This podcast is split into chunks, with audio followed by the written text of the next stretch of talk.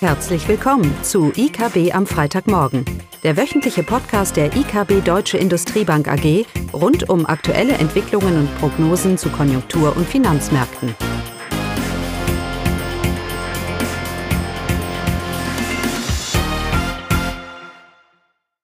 Willkommen zu IKB am Freitagmorgen, heute mit Klaus Bauknecht und Eugenie Liebe. Ja, unsere Themen sind Konjunktur, Inflation und Lieferketten oder Lieferkettenprobleme. Aber anfangen tun wir mit der Stimmung in Deutschland, Eugenia. Genau.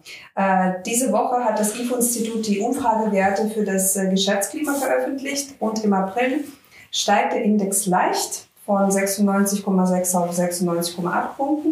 Das heißt, die Stimmung in der deutschen Wirtschaft hat sich leicht verbessert. Ähm, das Index bleibt auf einem hohen Niveau und liegt immer noch über dem Vorkrisenniveau.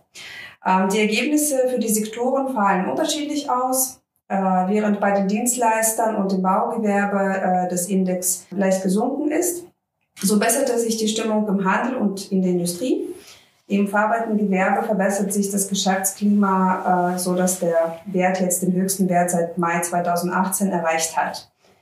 Aber die Geschäftserwartungen in der Industrie waren nicht so optimistisch, denn viele Unternehmen berichten über die Lieferprobleme bei den Vorprodukten, was ja den Aufschwung in der Industrie momentan abbremst. Abbremst, genau. Die Produktionszahlen sind ja äh, sogar rückläufig für Januar und Februar, obwohl die Auftragseingänge weit über dem Vorkrisenniveau sind. Das muss man sich mal vorstellen. Wir kennen die Thematik alle, wir lesen alle in der Zeitung, Lieferengpässe und vor allem in der Automobilindustrie. Halbleitermangel ist so ein Begriff, der jetzt auf einmal aufkommt. Ähm, den Punkt, den wir machen möchten heute, ist, dass äh, die Problematik viel tiefer und viel breiter ist als jetzt nur ein paar Chips, die die Automobilindustrie braucht. Dieser, äh, wir, wir sehen grundsätzlich im verarbeitenden Gewerbe eine Ausbreitedivergenz zwischen Nachfrage, wie gemessen anhand der Auftragseingänge und der Produktion. Und das hat solche, solch ein Ausmaß angenommen, dass diese Abweichung, diese Unterschied zwischen Angebot und Nachfrage äh, ein Ausmaß erreicht hat, wie wir es eigentlich in den letzten 30 Jahren oder seit Datenerhebung nicht gesehen haben. Das heißt, noch nie war der Unterschied zwischen Produktion und was mir die Auftragseingänge sagen, wo die Produktion sein müsste, also die Nachfrage so weit auseinander für so lange wie aktuell. Das ist nicht nur ein Thema der Automobilindustrie, es ist auch ein Thema der Masch Maschinenbau, es ist ein Thema der Metallerzeugung, es ist auch ein Thema äh, natürlich bei der Elektroindustrie. Äh, es ist weniger ein Thema bei der Chemieindustrie, aber die Chemieindustrie hatte ja auch nicht diese deutlichen Einbrüche in der Produktion letztes Jahr. Ja, wir sehen ja, dass die, äh, die großen Chemiekonzerne eigentlich ganz gute Ergebnisse im ersten Quartal auch hier geliefert, äh, geliefert haben. Ja, was heißt das jetzt? Äh, was heißt das jetzt alles? Nun, kurzfristig heißt es erstmal Inflation. Wir sehen sehr deutlich, dass in der Preisbildung, im Preisdeflator des verarbeitenden Gewerbes, äh, dass hier ein deutlicher Anstieg der letzten Monate zu erkennen ist. Preise steigen und sie steigen deutlich. Das hatten wir auch nach der Finanzkrise übrigens.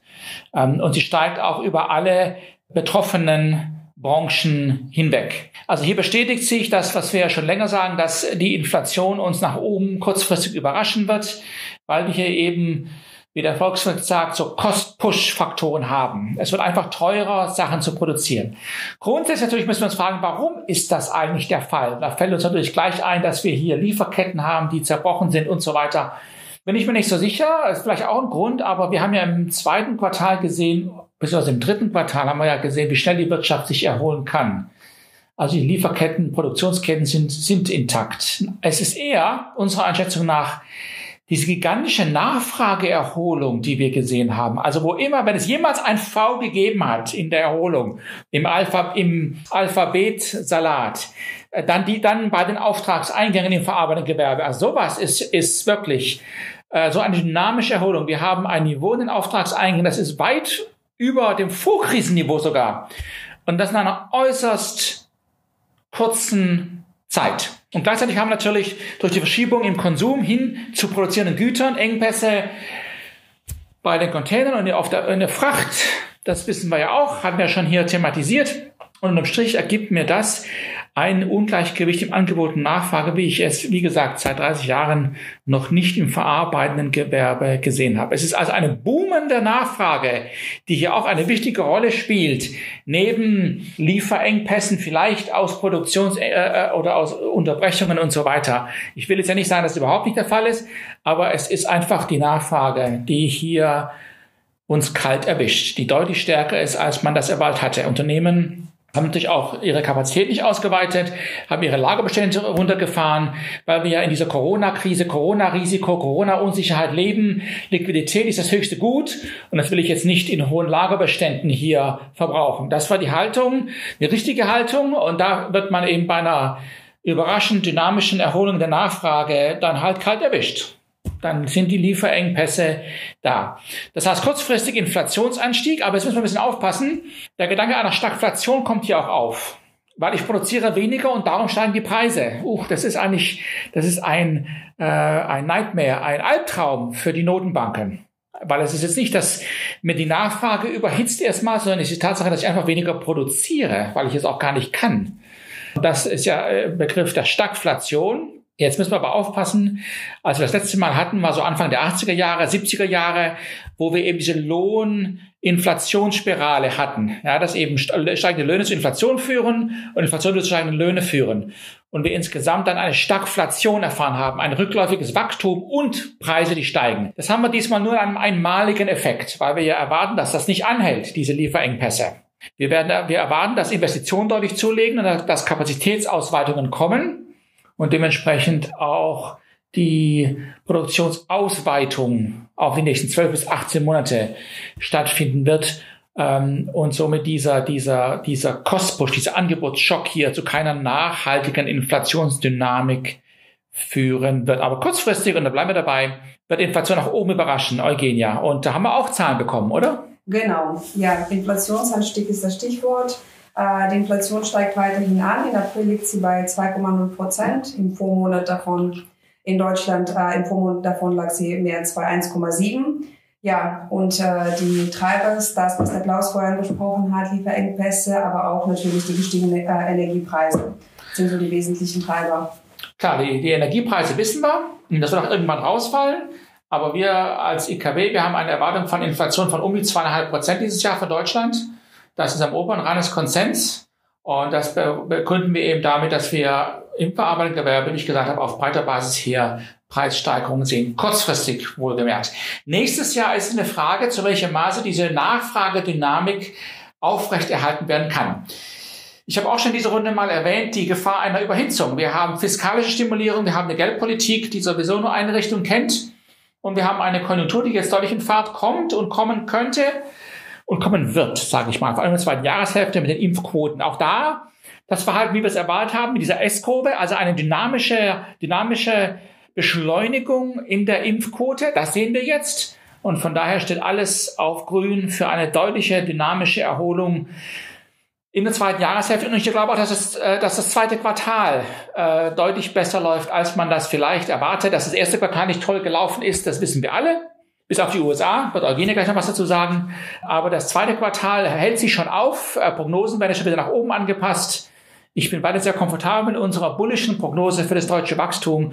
Ja, und daraus ergeben sich vor allem für nächstes Jahr vielleicht sogar gewisse Überhitzungstendenzen. Die unterliegende Inflationsdynamik wird weiter äh, ansteigen. Ähm, mittel- bis äh, äh langfristig gibt's, äh, ja, da ist es offen.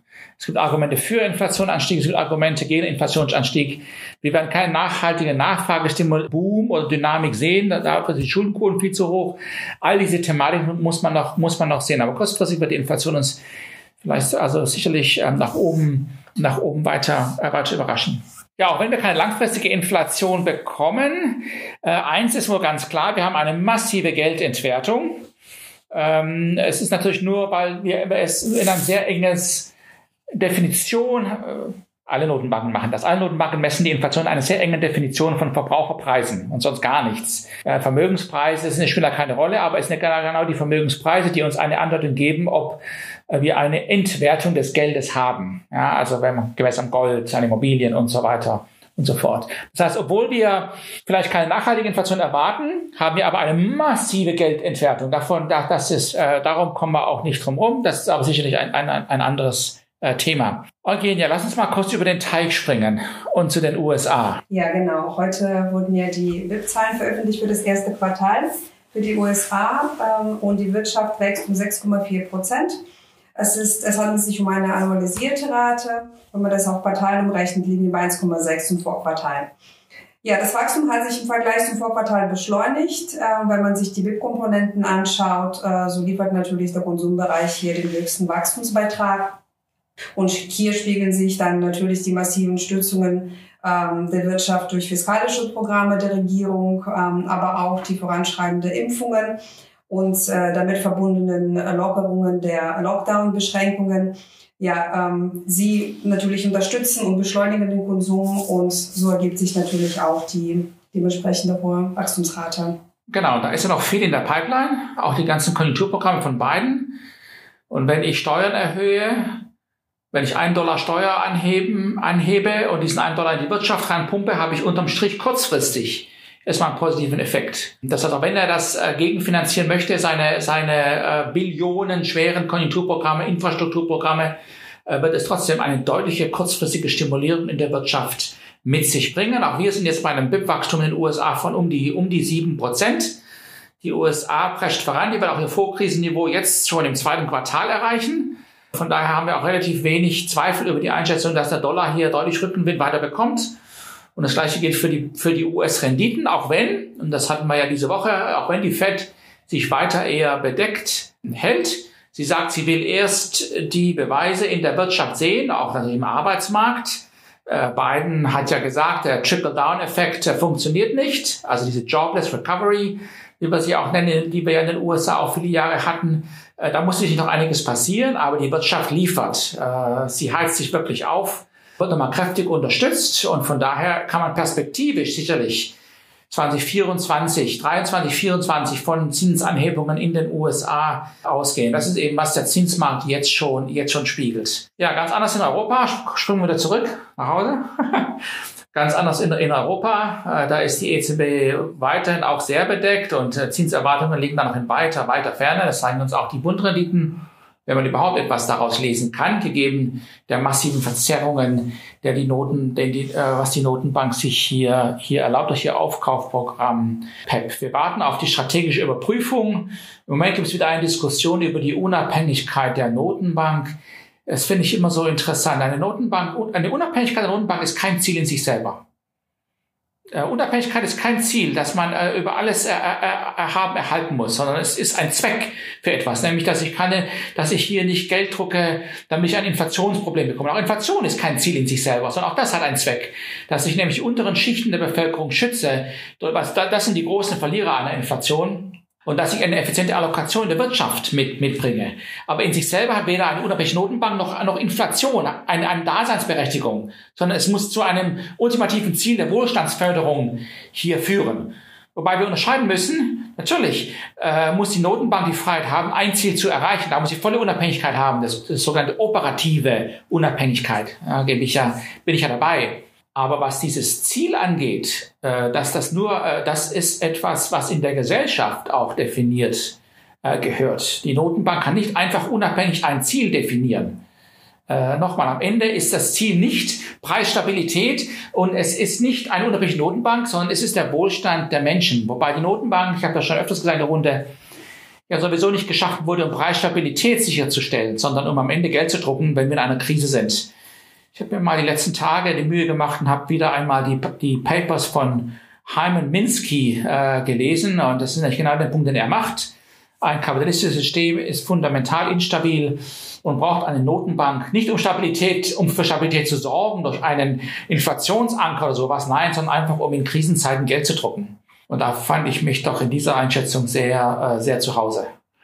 Ähm, von daher finde ich diese Diskussion etwas, etwas ähm, misplaced. Auch diese ganze Staatsfinanzierungsthematik. Ich weiß nicht, äh, wo glauben wir eigentlich, wenn wir heute, wo wir heute wären, wenn die EZB nicht diese interne Staatsfinanzierung tun würde, äh, die sie, die sie tut. Ich glaube, unser Wohlstand in Europa wäre um einiges geringer.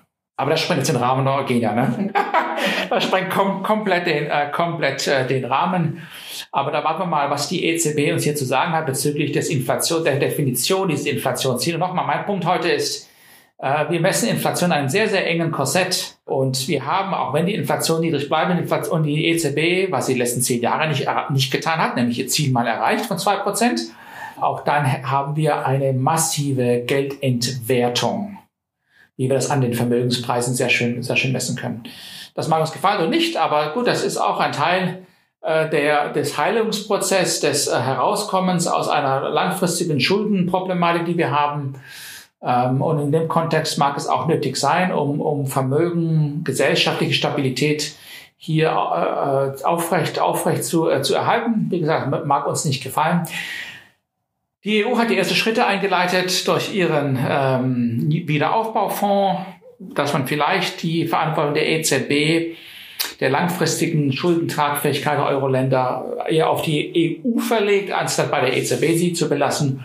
Schauen wir mal, wie sich das weiter, weiterentwickelt. Das sprengt jetzt auch den Rahmen. Genau. Also ich habe jetzt nichts mehr. Hast du noch was? Nur vielleicht, dass äh, morgen dann äh, die WIP-Zahlen rauskommen. Das werden wir äh, für Deutschland, Eurozone und einzelne Euro-Länder. Darüber werden wir dann nächste Woche berichten. Und ich glaube, jetzt können wir auch allen ein schönes Wochenende wünschen. So ist das. Dankeschön. Tschüss. Tschüss. Das war das wöchentliche IKB am Freitagmorgen. Sie wollen immer über neue Ausgaben informiert bleiben? Dann direkt den Podcast abonnieren oder besuchen Sie uns unter www.ikb-blog.de/podcast.